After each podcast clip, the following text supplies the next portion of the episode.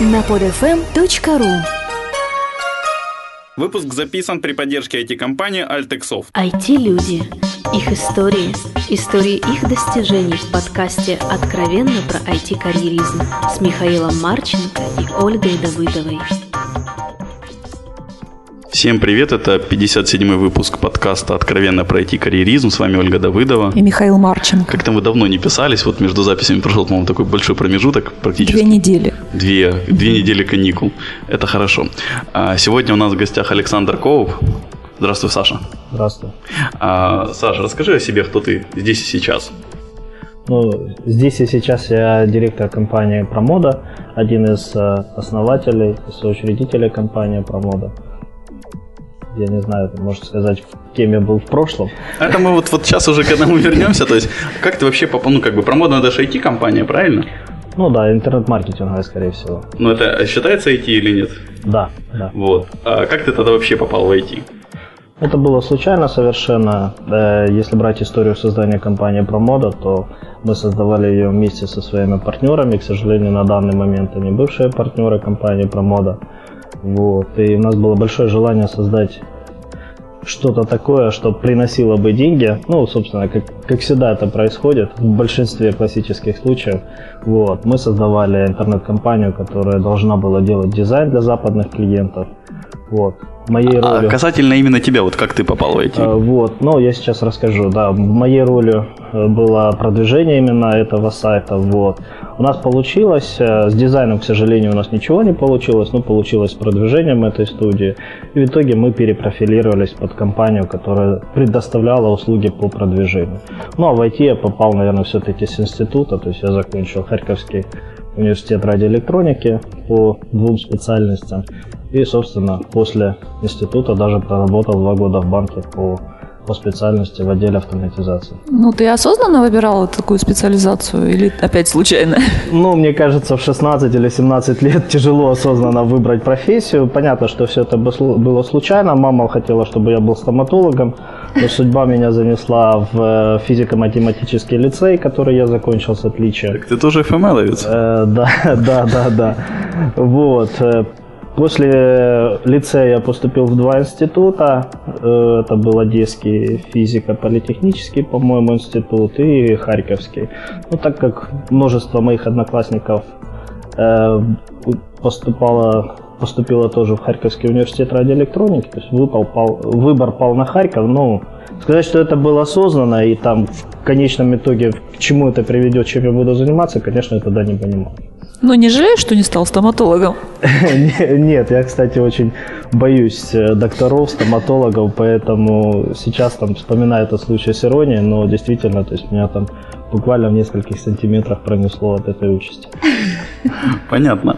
А, окей, смотри, два года работал в банке, что ж вот подорвало в свою компанию, ну, одним из учредителей компании быть? А, ну, в банке я работал в отделе автоматизации, собственно, занимался э, в том числе сопровождением клиент-банка и интернетом. Э, поэтому, может быть, это повлияло на то, что я занимался в то время уже, ну, скажем так, был свободный ресурс, интернет был дорогой, поэтому я по ночным сменам подрабатывал или пытался там что-то изучить по интернет-маркетингу. После банка я еще 8 месяцев работал в небезызвестной компании Programmace, уже специалистом по продвижению их портала. Ну и с накоплением некой клиентской базы, потому что там я не помню даже сколько у нас было клиентов, может 5-6, мы приняли решение, чтобы все-таки. То есть я, наверное, для себя принял решение, потому что мои друзья, ребята уже не работали, а я вот был единственным, которым работал, то есть это меня сильно там и цепляло, и ущемляло. Поэтому было принято сложное достаточно решение уйти с работы. И в то время мы снимали двухкомнатную квартиру и уже начинали заниматься. То есть начинало формироваться то, что сейчас называется промода. Смотри, а когда ты работал в банке, ты вот программировал в отделе автоматизации, ты занимался именно чем? Э, я занимался сопровождением клиент-банка, то есть была это моя основная цель. И второе, второе мое направление было э, сопровождение интернета. У нас был интернет 128 мегабит на то, то есть нереально большой канал. Э, у нас я занимался настройкой сервера Squid на Linux. Вот, и как бы моей задачей было вот сопровождение этого сервера. Ну, еще я работал по сменам, то есть мы закрывали операционный день банка, а открывали операционный день банка. Ну, в основном, то есть 80% времени это было сопровождение клиент-банка. Ну, то есть это что-то ближе к админству получается, если я правильно понимаю? Ну да, не, не в чистом виде, но кое-что присутствовало. Вот просто интересно, опять же, занимался админством, что-то вот заинтересовало в интернет-маркетинге, правильно? Что вот, вот столько сил как бы потратил по вечерам самому стать ну, как, бы, как бы не одно и то же, да? Да, вот что? Ну, скажем так, да, было, было желание работать на себя, вот и все. Поэтому мы, никто из нас, я думаю, в то время не представлял там, чем мы хотим заниматься. То есть, ну, я думаю, эта ситуация известна всем молодым специалистам, да, когда там заканчиваешь институт, и ты хочешь стать, я не знаю, там, Биллом Гейтсом или, или еще кем-то. Сейчас модно Джобсом. Цукенберг, да, Цукенбергом или Джобсом. Вот у нас та же самая была идея, то есть мы были там голые, голодные боссы, то есть нам хотелось что-то делать, зарабатывать деньги, была там голубая мечта, был пример компании TeamDev в то время, наверное, там одной из ведущих флагманов IT-компании э, Харьковского рынка. Вот. Э, мы так же самое там на день рождения одного из друзей подумали, почему бы нет, там скинулись по 10 гривен, купили домен и начали что-то делать. То есть действительно так это и было. Это вот капитал нужный для э, начала бизнеса, да? Да, ну сейчас я думаю, что все-таки чуть сложнее, хотя если брать исключительно интернет, интернет-маркетинг, мне кажется, порог кода достаточно низкий. Смотри, ну, насколько понимаю, ты уже долгое время именно интернет-маркетингом вручную не занимаешься, да? Ну, наверное, не практикую уже лет пять. А, соответственно, вот сколько, кстати, лет уже про мода? Э, в августе она будет 8 лет. 8 лет. А, смотри, какие вот за 8 лет ты такие ключевые вехи для себя можешь отметить? То есть, там, когда столько-то людей стало, или въехали в какой-то офис, или получили какого-то интересного клиента? Да, есть определенные периоды жизненного цикла и роста компании. То есть э, самый сложный период был это, когда у нас было человек 15. И именно в это время мы расстались с нашими партнерами, то есть мы разошлись, и я выкупил доли компании. Э, то есть это был сложный период, то есть пошли первые деньги, пошли первые сложности, нужно было договариваться, нужно было там писать миссию, прописывать, чем мы хотим заниматься. Э, второй период э, я бы отметил, наверное, на промежутке там 30-40 человек. Третий период за 50. Э, сейчас на данный момент нас около 80 человек, я даже точно не знаю сколько. Э, три офиса, то есть один в Линкольне, один в Москве и центральный в Харькове. Вот. И сейчас ключевыми сложностями для нас являются это эффективность, построение бизнес-процессов, э, отлаживание финанс, финансовой статистики, финансового планирования и карьерного роста, прописывание планов карьерного роста, оценки там 360 градусов сотрудников и так далее, и так далее. То есть вот это то, на чем мы сконцентрированы сейчас.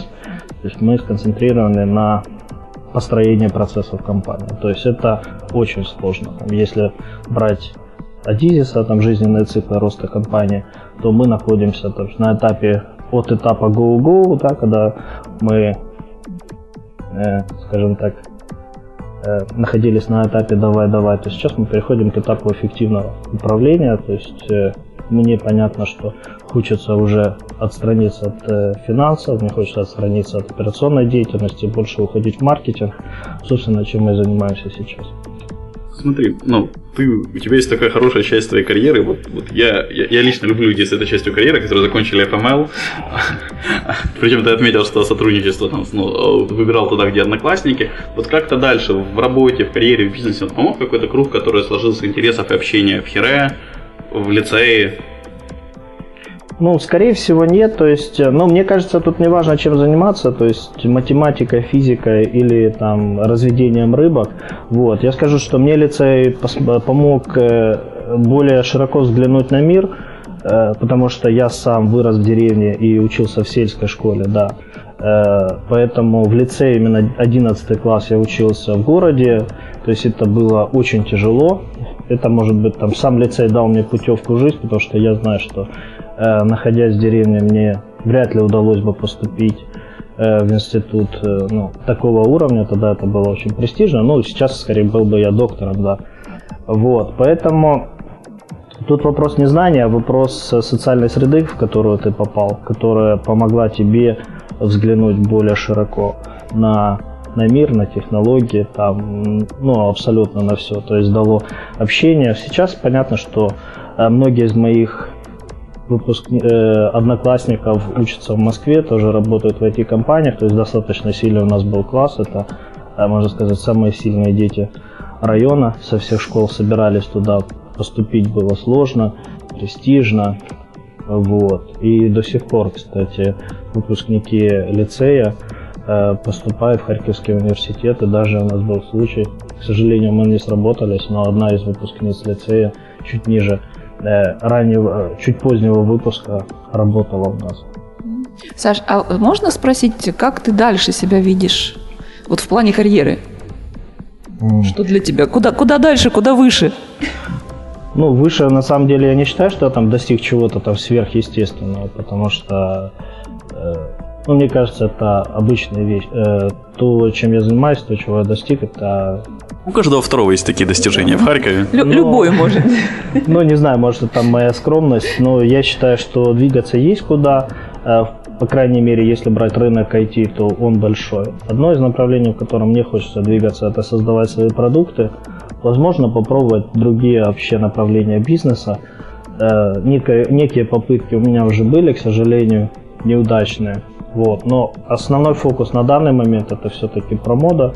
Я думаю, что он будет оставаться для меня одним из детищем и, может быть, такой... Любимым, да? Да, моей любимой дочкой. Ну, не знаю, мне сложно заглядывать наперед, то есть пока что в, в близком будущем я вижу, что про моду это основной мой фокус, то, чем я хочу заниматься, то, чем то, чем я умею заниматься, скажем так. А вот у меня в руках красивый такой журнал «Практика интернет-маркетинга». Что это? Вот, это журнал о интернет-маркетинге, наверное, единственный в своей сфере – который мы задаем совместно с компанией Шманов партнеры. Мы долго дружим, общаемся, э, скажем так. В Украине, наверное, мы очень похожи на них по позиционированию, по тому, что мы делаем. Но мне бы хотелось, чтобы мы были, чтобы нас считали очень похожим на Шманов партнеры, потому что я очень люблю эту компанию.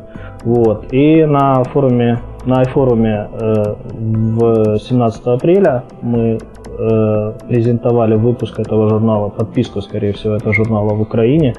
То есть есть сайт pim.ua, можно зайти на него, подписаться, вы будете ежеквартально получать его свежий выпуск на э, себе в офис или домой. Саша, я не могу задать глупый вопрос, а по поисковике его легко найти? Э, Проверим. Честно, я даже не знаю, но я думаю, если вы зададите журнал «Практика интернет-маркетинга», то вы его найдете. А скажи, пожалуйста, ну таким же образом вы обучаете себе конкурентов. Зачем вам это нужно?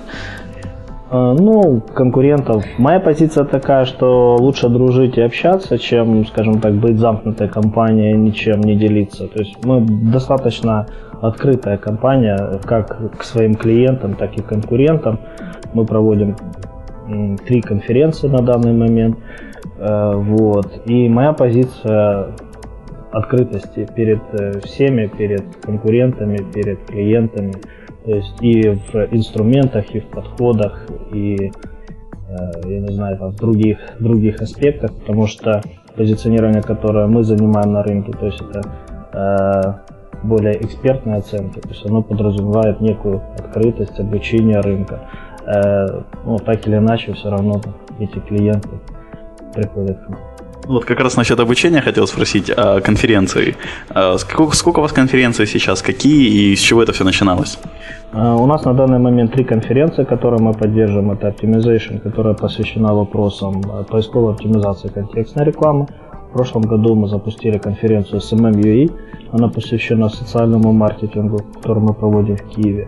И мы запустили еще одну конференцию, называется она Camp. Это конференция, посвященная продвижению на западные рынки.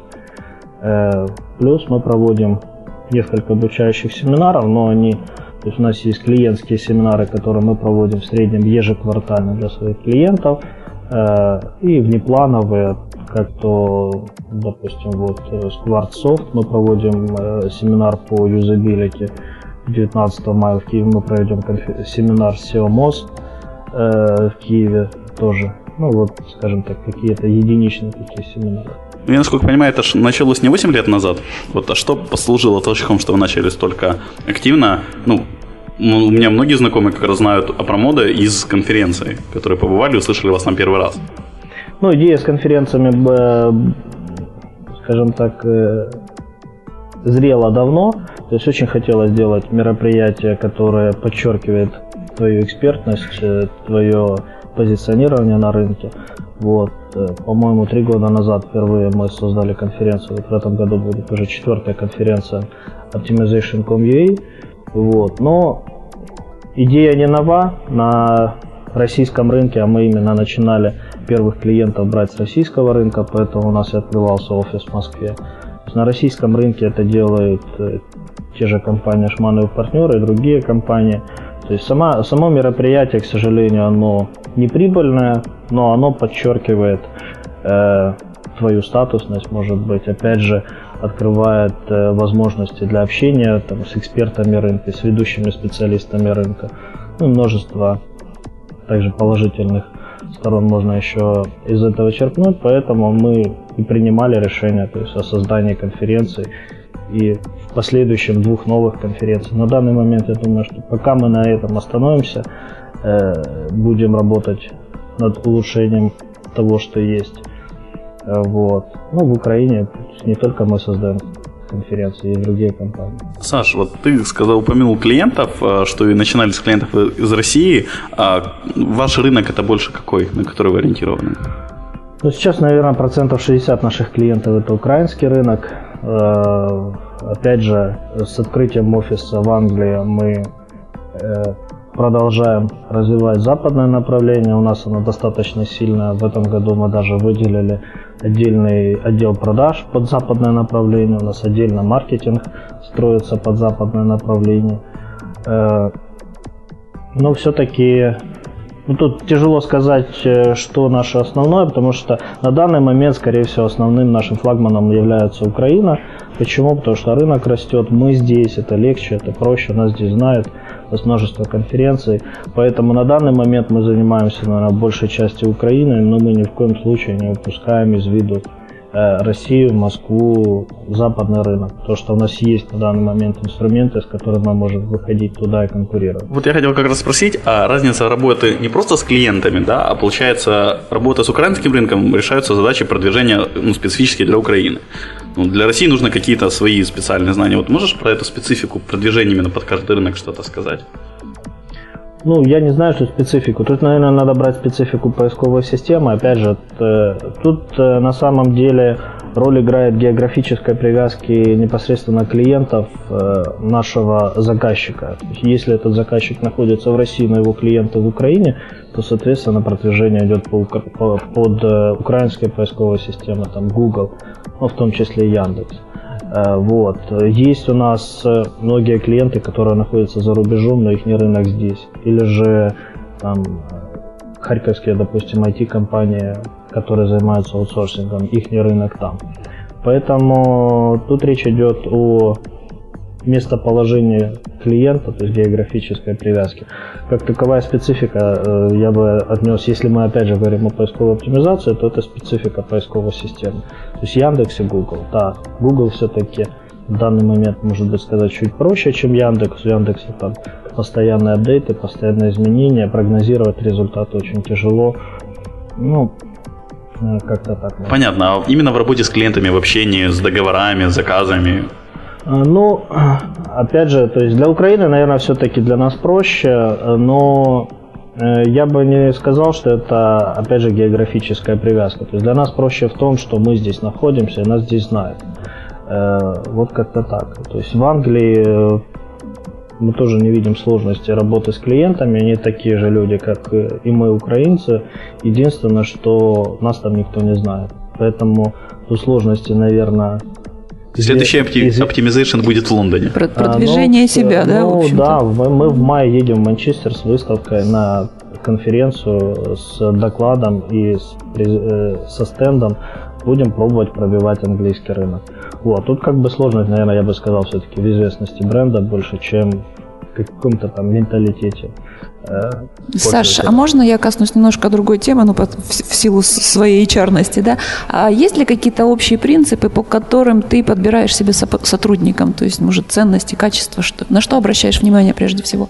Ну, прежде всего, я хочу сказать, что сотрудников я не подбираю, у нас этим занимается HR-отдел. То есть мы в этом году мы договорились, что я принимаю окончательное решение только по руководителям отдела. Каждый руководитель отдела имеет право взять себе сотрудника без согласования со мной. Но в первую очередь это горящие глаза, наверное, любовь к промода. У нас были случаи, когда мы брали людей абсолютно не понимающих даже, что такое слово интернет-маркетинг, но которые очень хотели у нас работать. И до сих пор э, многие и работают. Но у нас команда формировалась, э, таким образом и формировалась, что мы брали всех людей, которые не понимали, чем, чем же заняться Э, в жизни, вот мы их обучали интернет-маркетингу, сейчас основной костяк э, компании это именно вот люди, которые начинали изучать интернет-маркетинг с нуля. Понятно, на данный момент мы можем себе позволить взять сотрудников с опытом, но, как правило, все-таки основным критерием отбора это желание и любовь промода. Если любви нету, то, по крайней мере, желание развиваться в компании. То есть это, я считаю, важным.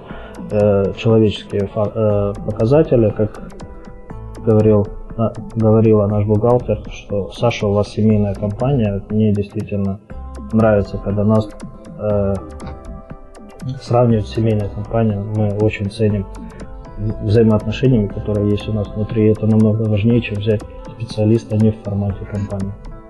Слушай, а когда тогда, ну, вот то, что ты рассказываешь, это очень похоже на в свое время правильно созданный продуманный бренд-маркетинг. Когда ж, вот появилась когда-то мысль, когда вот целенаправленно создавать бренд и выделять силы под бренд?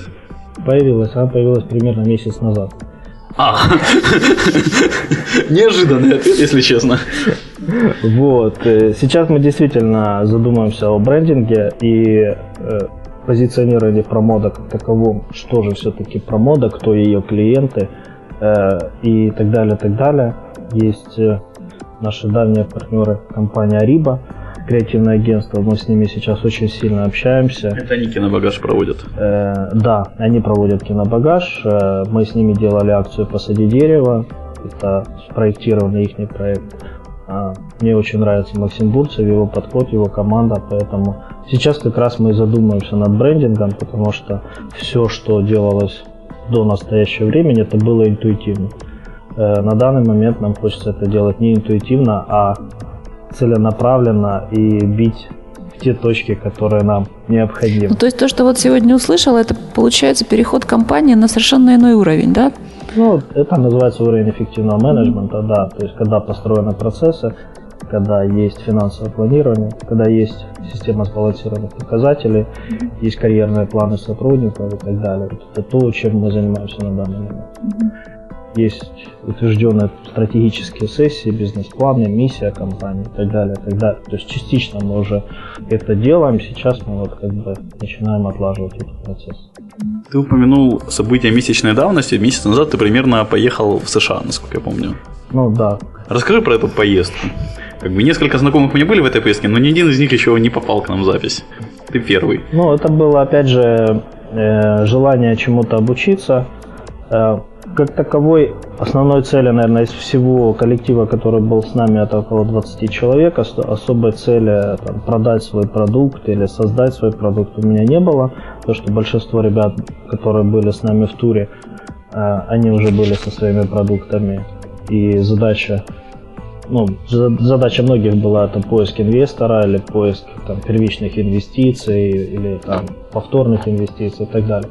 У меня была другая цель посмотреть, что же в Силиконовой долине есть такого, чего нет у нас, э, почерпнуть некие знания. То есть я действительно попал в среду стартапщиков, и первые дни, чем я занимался, так это смотрел фильм «Социальная сеть», э, читал, кто же такой Стив Бленк и так далее.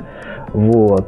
Ну, некоторые знания, которые я Э, скажем, почерпнул на лекциях, я уже знал. То есть это ну, с другой стороны, ни, ни капли не жалею об этом, потому что э, узнать, например, кое-что о маркетинге, э, то, что ты знаешь из уст, допустим, я не знаю, современного э, предпринимателя Украины или же преподавателя с миллионным состоянием, преподающего в Стэнфорде, это все-таки немножко другой уровень. Вот. Плюс э, ну, собственно, это был, не, э, с одной стороны, это был и отдых, то есть мне самому очень понравилась Америка, то есть я ее представлял немножко по-другому. Э, ну, я не знаю, что еще сказать. То есть для меня это было полезно. То, то зачем я туда ехал, ездил, я это получил однозначно. Хорошо, тогда вот такое, опять же, месячной давности события, или даже меньше. Насколько помню, один из ваших клиентов это розетка. Ну да. И как ваше сотрудничество с розеткой вот на событиях отразилось, не отразилось? Ну, я могу прокомментировать, что это, наверное, не отразилось не на нас, а на рынке в целом. Потому что когда я узнал, что ну, какие события происходят с розеткой, я, кстати, как раз был в Киеве и все это наблюдал из первых из первых уст, скажем так. Вот. Для меня это было там трагическим, может быть, э, сигналом, потому что это ударило по всему рынку. Я знаю, как много делает этот проект для, для рынка в целом. Э, да, начиная там с развития систем логистики. Э, если вспомнить, то первым, наверное, проектом, который в Украине сделал такое серьезное юзабилити проектирование, это была розетка на данный момент мы э, внедряем систему аналитики для контекстной рекламы Frontier Efficient. Это тоже первый клиент, кто делает это в Украине. Это тоже розетка. Ну, еще множество-множество э, всех плюсов, которые делают этот проект для Украины. Поэтому мне кажется, что э, это ударило, то есть я просто уверен, что это ударило по всем. В первую очередь по инвестиционному э, скажем так, климату в Украине. То есть я думаю, мало найдется людей, которые захотят вкладывать в Украину деньги после того, как проекты такого масштаба просто так просто и легко, ну не рушат, но по крайней мере пытаются рушить. Когда я был в долине, то нам говорили такую фразу, там, crazy investors with iron balls. То есть, действительно, то есть, наверное, только сумасшедший инвестор с железными яйцами захочет положить деньги в Украину. Вот. Ну, в том числе, то есть, э, понимая, что э, розетку шатнуло, то есть я думаю, что это в том числе шатнуло там промода, да, если бы я э, думал о продаже компании месяц назад, то я уверен, что с этим событием там, стоимость, в том числе нашей компании, уменьшилась в несколько раз. Э, ну, Какие ты вообще видишь вот в связи с этим событием и не только перспективы украинского рынка которым ты так или иначе работаешь вдобавок? Э, ну, на самом деле перспективы рынка, ну, рынок растет, он хороший, он мне нравится. Я все, ну, мы работаем в Украине, я не собираюсь отсюда пока никуда не уходить. Но события с простопринтом, события с XUA, там, с розеткой и так далее, то есть э, заставляют задуматься о многом.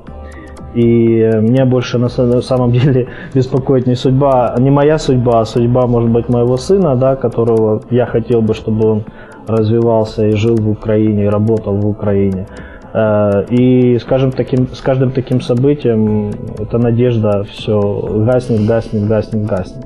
Вот, но я все-таки надеюсь, что все что-то изменится. Сын будет учиться в физмат-лицее? Э, ну, не знаю, я все-таки хочу, чтобы он, наверное, выбирал сам себе судьбу.